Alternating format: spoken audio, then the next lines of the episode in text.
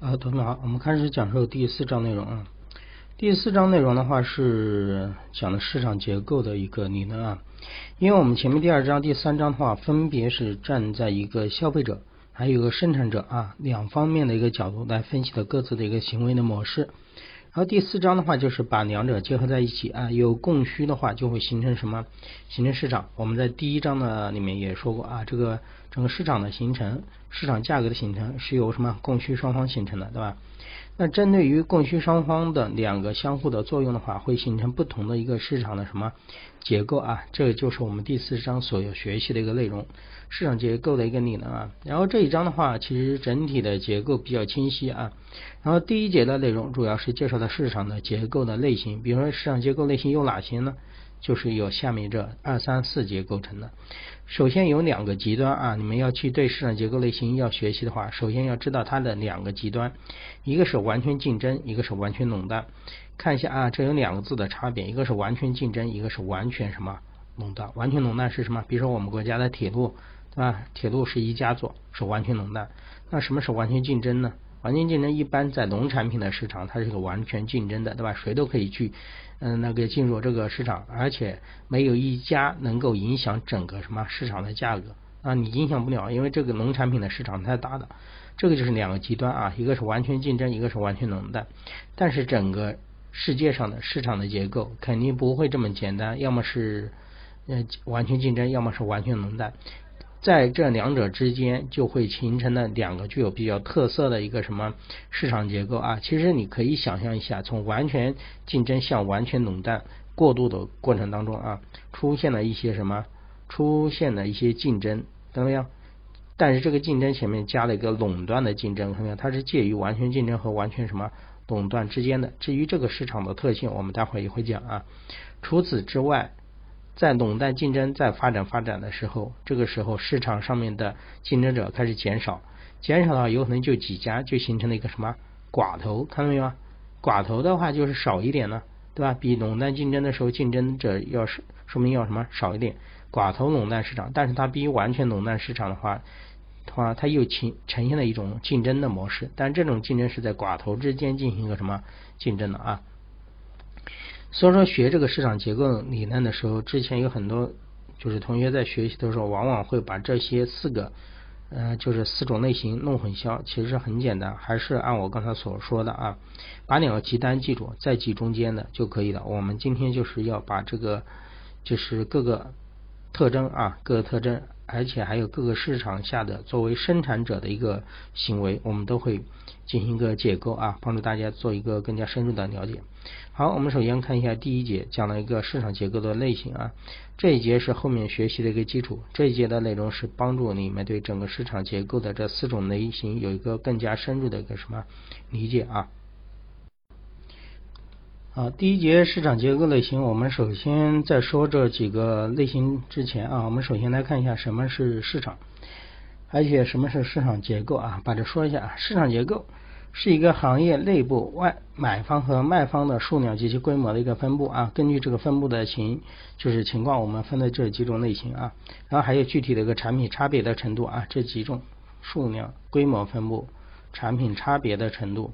还有新企业进入这个行业的难易的程度的一个综合状态，进行一个什么划分啊？也可以说市场结构就是指某种产品或者服务的一个竞争的状态和竞争的一个什么程度啊？比如我刚才所说的啊，完全竞争的，比如说我们国家的铁路部门，对吧？有竞争吗？没有，对吧？都是他们一家在做啊。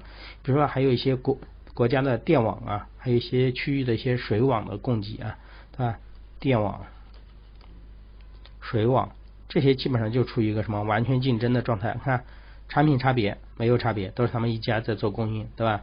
想进入这些难不难？很难的，对吧？这因为是政府的政策制定的啊。然后数量哈，卖方的数量只此一家啊，所以说大家要知道啊，这个就是市场的结构。我们后面会做一个区，就是细分啊。至于市场结构划分的标准，一般上来说啊，是按的这两个来进行个划分啊。这个标准是有市场的一个竞争的程度的一个情况，还有一个是垄断的一个程度啊，进行个划分。我们刚才所说的铁路，铁路里面有竞争吗？没有，它一家对吧？垄断程度高，竞争程度低，对吧？极低啊。但你像农产品市场，对吧？农产品市场的话，比如说竞争程度就比较高，对吧？是非常高，不能说垄断基本没有。你比如说生产猪，对吧？猪肉很多地方都能那个养殖猪，对吧？你不可能说一家把全国的这种猪肉市场或者某个地区的猪肉市场完全垄断，是不可能的，是吧？所以说要知道啊，这市场结构的划分的一个什么标准啊？好，我们再来看一下啊，划分一个行业属于哪种类型的市场结构呢？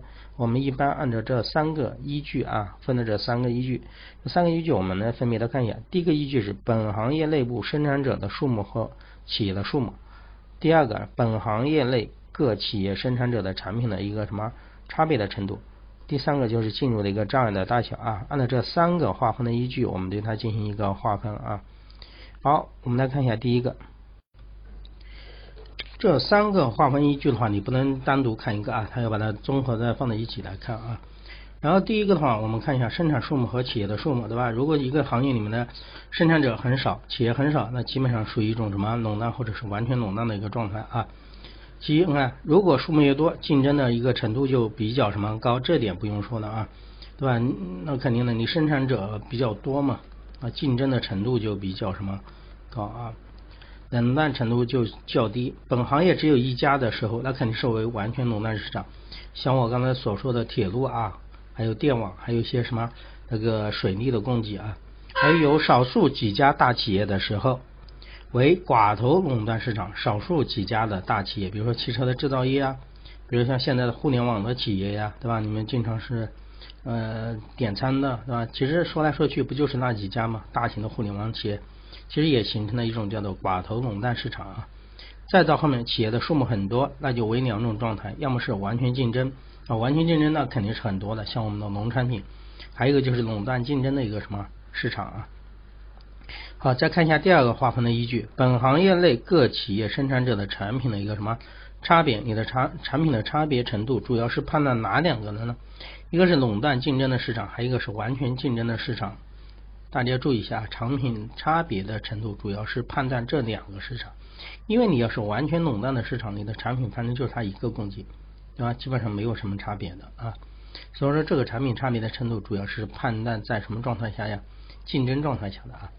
一个是垄断竞争，一个是完全竞争状态。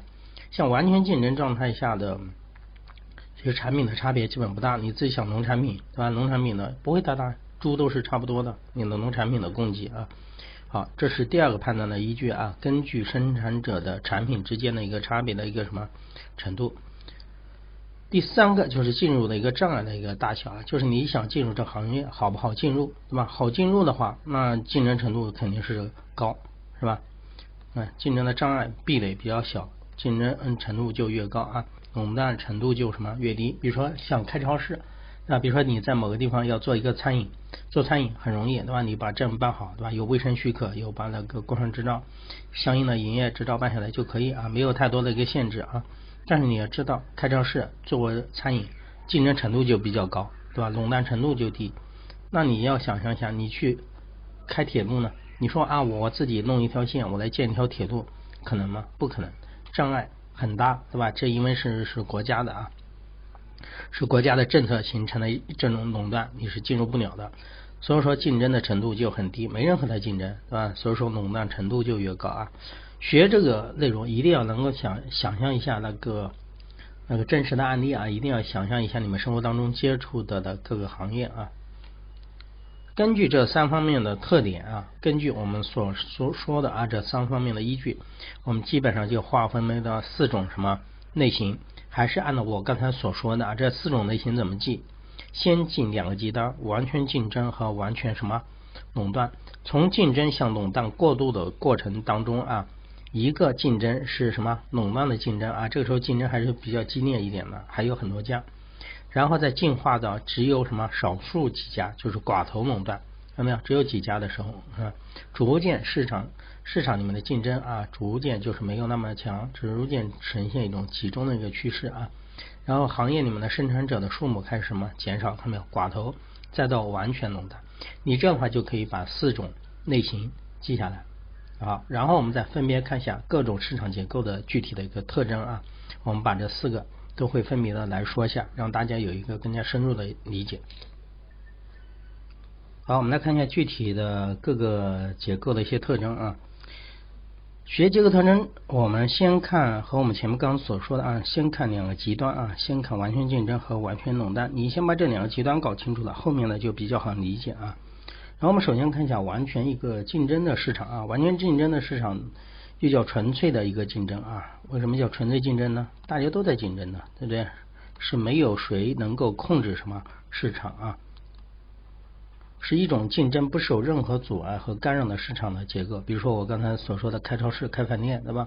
没有任何的阻碍，只要你符合那个，你都可以去进入这个行业里面啊。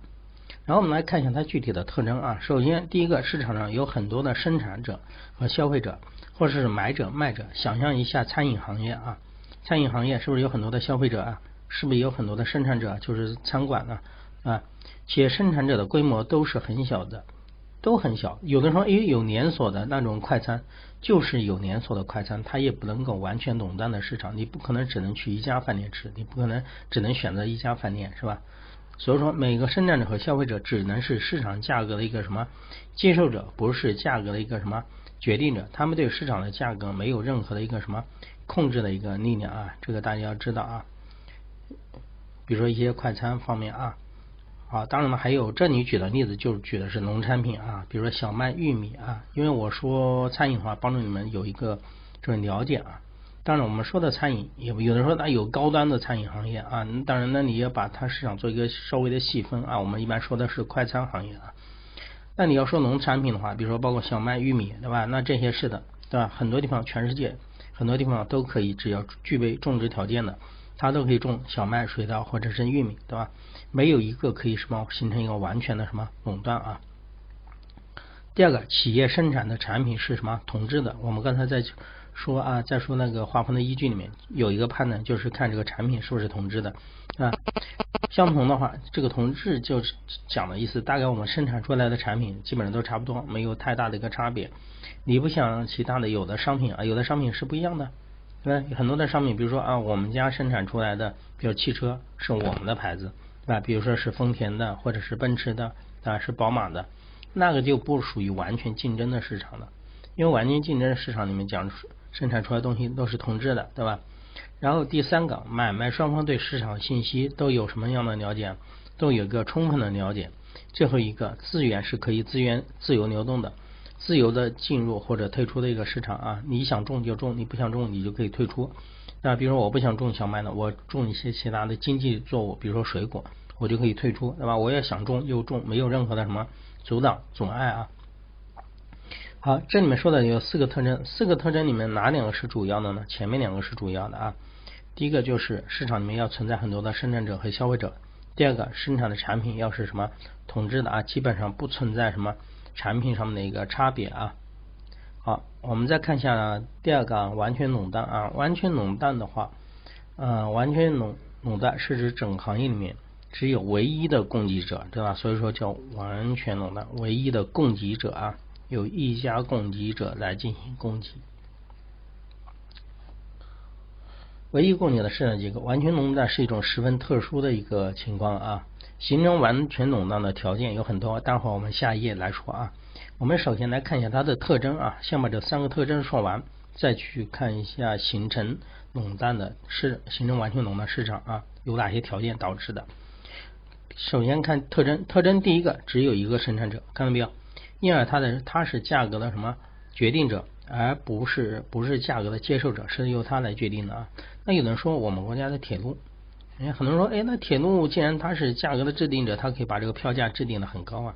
但是你要知道，铁路这个铁路什么什么总公司啊，现在因为它把那个进行改制了啊，成立的什么中国什么铁路什么总公司，由他们来制定。但是你要知道，这是由政府管控的，你不可能一味的让他去制定价格。政府的物价部门会对这个票价还是有一个什么规定的？比如说我们国家。嗯，也采用了，因为有一些政政策上面的扶持啊，比如说像一些东南沿海的票价，高铁的票价明显要高于什么一些中西部欠发达的省份，这就体现了政政府政策的一个干预啊。啊，第二个，完全垄断者的产品是没有适合的替代品，的独特的新独特性的一个产品，对吧？你自己想想铁路，你用什么去替代，对吧？还有一些电力，你用其他的什么去替代？还有一些什么类似于固定电话呀、电信呢，对吧？当然呢，电信现在基本上在我们国家的这个电信的话，其实啊，像通讯啊，就是上网上网的话，其实它不属于完全垄断，它是一种寡头垄断，对吧？有几大运营商，但是电力基本上就是一家在做，对吧？比如说电网，你必须要进入这个电网啊。像铁路，他们就属于一种完全什么垄断啊，就是没有其他进行替代的啊，不好替代。第三个，其他企业进入这一市场非常困难，对吧？这个就是我们所刚才所说的依据里面有一个什么壁垒，不是说你想进就进来的啊。好，说完这个特征，我们再看一下形成完全垄断的条件啊，就是哪些因素会导致这个完全垄断市场的一个形成？有这几方面的因素啊，第一个是政府垄断，政府对某个行业实行完全的什么垄断，比如说我们国家对什么邮政，对吧？很多国家对邮政啊，不是说我们一个国家，很多国家对邮政都处于一种垄断。哎，那有人说，那快递没用啊？快递是快递，邮政是邮政啊，不要把它完全是当成一回事。比如说以前的邮政发送一些信件呢，你不可能说啊，我快递来发信件，你发文件行。你要写信，以前的话，有些东西必须要有邮政来什么？承担啊，包括铁路，铁路也属于什么政府垄断的一种什么行为啊？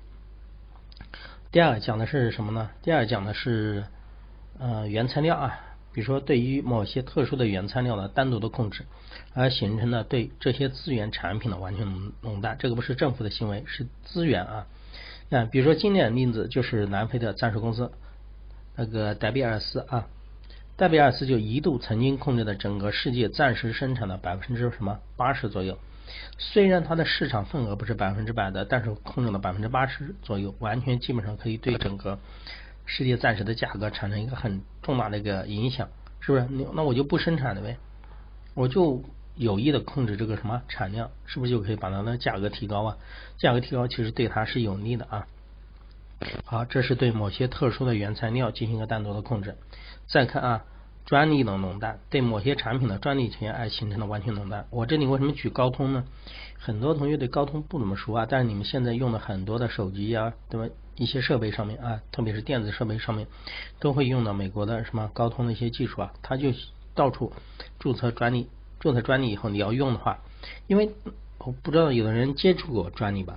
因为有些时候你要用某个技术的话，你就绕不开这个专利。你要实想实现某个功能，就必须要用的这个专利，用的这个专利它已经注册过了，你就需要给他付钱，好吧？这个就是通过专利权啊。好，我们再看一下第四个比较特殊一点的，叫自然垄断。这个自然垄断不是自然产品垄断啊，这个自然垄断是指什么？嗯，当行业中只有一家企业能够进行有效率的进行生产的时候，就是其他其他的企业虽然也生产，但是只有他们家能够大批量。有效率的生产，形成一种什么规模的优势啊？它生产出来的产品，你看，它可以低于两个或者更多企业的成本，为整个市场供给一种产品的时候，这个就叫自然垄断。就是我生产东西多，对不对？我的批量大，你呢虽然能生产，但是你生产不过我，为什么？我是几十万上百万的生产，比如说某某可乐，对不对？某某可乐公司它就是这样的啊，它就是为什么？它就可以达到这种状态呢？因为它的批量大呀，它的全世界范围之内进行销售啊，它是大批量的生产，大批量生产的话，它就会把整个什么成本拉低。我记得我们在上一章的时候说过啊，说过生产，对不对？说过生产的成本，说过生产的成本，大家应该能看到，生产的成本里面有一个是固定成本的一个构成，对吧？固定成本的构成，比如说你这个企业的生产的批量很多的时候，固定成本会分会分摊的很小。你们要知道，要建一个饮料厂的话，需要投资比较大的，对吧？你的销量达不到一定程度的时候，你的成本就不会被分摊的那么低。但是它能够达到一种规模优势的时候，就会形成一种什么自然的垄断，就是我比你能够生产的多，卖的多，对吧？那我的成本就低，你竞争不过我，就这么简单啊。自然垄断与规模经济有密切的关系啊。规模经济就是企业或者厂商的平均的。那个总成本随着产量的扩大而不断的下降。我希望大家把讲的这个规模那个经济的时候，可以翻到我们上一章最后的时候，我记得讲了这个规模啊，规模的效益啊，就是因为固定的成本可以进行一个什么分摊。当然呢，这是有一个点的啊，有一个合适的点，知道吧？有一个恰当点，你超过了那个规模的话，有可能你的成本也会什么上升。只是它这个点比其他的都低，比如我们厂商，我比你们都低，我的我的投资的比较大，我的销量有比较嗯就是多，对吧？我分摊下来的话，我的成本，比如说我生产一瓶可乐的成本要比你们要低的多得多啊。你的成本比其他的厂商要低的话，那他们怎么跟你竞争呢？这就形成了一种叫做自然垄断啊。不要想成是一种自然产品的垄断，千万不要把它和原材料的这个垄断弄混淆了啊！有的人一看到自然，以为是自然的产品，什么自然的因素导致的啊？是因为规模的因素导致的啊！好，这里讲的形成完全垄断的有四个方面的条件啊，任何一个都可能导致完全垄断的一个什么产生？政府的行为、原材料的行为、原材料的因素，那个专利上面还有包括什么自然垄断啊？好，这里就形成完全就是完全垄断的一个条件，讲了这几点啊。好，我们再看一下后面啊，后面还会讲的中间的两个市场的一个结构的类型，一个是垄断的竞争，还有一个是寡头什么寡头的啊，寡头垄断的啊。好，我们来看一下。好，我们再看一下这其中的两个啊，一个是垄断竞争，一个是寡头垄断啊。把这名词先要记住啊。往往有的人容易把这些名词弄混淆啊。垄断竞争，垄断竞争，首先看一下它的那个意思啊。垄断竞争指的是一种既有垄断又有竞争的，既不是完全竞争，又不是完全垄断，而既均。呃，接近一种完全竞争的一个市场结构，其实就是我刚才所说的介于两者之间的啊。这个时候还没能够形成一种像什么完全竞争、完全垄断的一种状态，而是介于它俩之间。我们看一下它的特征啊，看特征其实帮助你们有一个更加清晰的理解啊。第一个，具有很多的生产者和消费者，看到没有？是竞争的状态啊。我们在前面说完全竞争的时候，也需要有很多的。第二个，产品开是有差别性的，不像完全。竞争的时候是没有差别的，它是有差别的，有不同的。生产者可以对价格有一定程度的控制，而不再是完全的一个价格的接受者，这是与完全竞争市场的一个主要区别。还记得我在说完全竞争市场的时候，我举了一个餐饮的例子吗？但是我说的是餐饮，比如说是同一个价位的快餐行业，但是要在整个餐饮市场里面，看它就出现了一个什么分化？其实餐饮市场里面有点类似于垄断竞争什么市场有区别了啊。它不像农产品，农产品那是完全都是生产出来的，都是差不多的啊。但市场，我告诉你，市场这个东西还是比较复杂的，有些东西你不能完全朝上面去套。那你要说农产品这个市场完全是叫什么竞争的话，也不对，因为现在还比如说有些农产品，还有一些有机的产品，对吧？属于高端的产品，也会分化出来啊。所以说市场市场它是动态的一个过程，你不能说市场结构是一成不变的，也会发生变化啊。啊，第三个进入或者退出市场比较容易，不存在什么样的障碍啊。这里的话还是体现的和完全竞争市场有点什么类似啊。所以我们看一下例子啊，垄断竞争市场是比较符合现实生活的一个市场结构。其实我们接触最多的都是什么垄断竞争的市场啊，在我们日常的生活当中接触的比较多的啊。许多产品就可以列入这种市场，比如说香烟啊、啤酒啊、糖果啊。你比如说啤酒，对吧？啤酒我们大家都知道有很多种的啤酒，但是呢，你很多种啤酒里面呢，大的也就是那几个什么种类，啤酒之间与啤酒之间就可以产生一种什么竞争，对吧？每个啤酒有自己的特色，看到没有？有差别性吗？有，对吧？口味不一样，然后包装不一样，对吧？有。想进入这个市场难吗？也不难，也没有多大的限制，只要你有一定的资本，对吧？你要符合的资质是可以进去的。所以说要知道啊，这是垄断竞争的一个什么市场？好，我们再看一下啊，寡头垄断。你看这个寡头垄断这个字眼就知道，寡头寡头就是少数几家，对吧？它比垄断竞争市场肯定更偏向于什么性呢？更偏向于垄断性啊。所以说我们来看一下啊。在一个行业里面，只有很少的几个企业在进行生产，多不多啊？不多，不像刚才的有很多的生产者和消费者，他们所生产的产品有一定的差别，或者是完全无差别。那他这里就讲了两个极端，要么我们之间有差别，要么都是无差别，反正都是我们进行供应，对吧？只有这几家，他们对价格有很大程度的一个控制，因为为什么？只有这几家在生产呢？你没得选呢。进入这个行业比较什么困难啊？然后他举的一个例子是美国的，比如美国的汽车工业是典型的寡头垄断市场，比如比如说其他的汽车钢铁，它也可以叫做寡头垄断什么市场。我记得我前面刚刚讲过那个电信行业啊，电信行业啊，比如说就是里面装宽带对吧？宽带领域，或者是办手机，它就是一种典型的寡头垄断的。中国的不就这几家吗？中国移动、中国电信、中国联通，看到没有？我们来看一下，对着的这个特征来看，在一个行业里面，只有很少的几家企业在进行生产啊。这个生产不是真实的就生产，运营商他提供的服务，它也是生产啊，对吧？电信，嗯，那个联通、移动，是不是只有几家呀？第二个，他们所生产的产品有一定的差别，或者是完全无差别。哎，你看一下中国电动，呃，中国电信、移动，那个联通。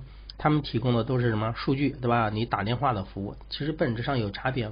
本质上没有差别，都是给你提供通讯的，只是说有的基站覆盖的好一点，就在有的地方信号好一点，对吧？